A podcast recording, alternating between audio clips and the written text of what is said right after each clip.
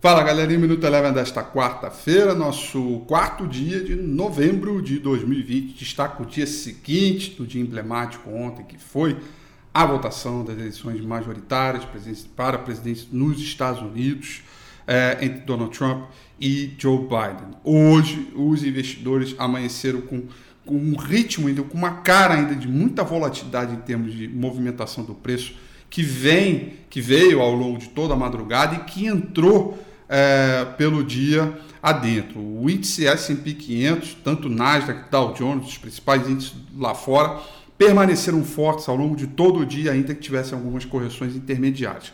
Fechou o dia o S&P 500 com uma alta de 2,20%, puxou também os índices de mercados emergentes para alta de 3,14% e também uma alta expressiva do petróleo de 3,63%. Estariam os investidores, portanto, é, atenuando o problema das eleições? Parece que está indo mais para o lado do Biden, mas a gente não pode confirmar isso ainda. A votação está aberta, é, ainda tem ali voto a voto a ser contabilizado e provavelmente a definição total da eleição vai se estender para o final dessa semana, que não no início da semana que vem, em termos do, de todos os números. Então, certamente o mercado vai oscilar à medida em que esses estados finais que ainda não fecharam forem noticiando eh, os resultados.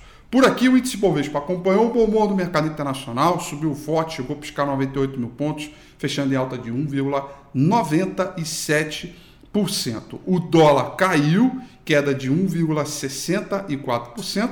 E no destaque negativo das ações do índice Bovespa, é, Companhia Siderúrgica Nacional, CSN, fechou em queda de 4,24%, enquanto no terreno positivo, grande destaque de alta hoje do índice Bovespa foram para as ações de Cirela, que subiram 7,27%. O Minuto Eleven fica por aqui. Quer ter acesso a mais conteúdos como esse? Inscreva-se em nosso site www.elevenfinancial.com e também siga a gente nas redes sociais. Eu sou Rafael Figueiredo e eu te espero no próximo Minuto Eleve.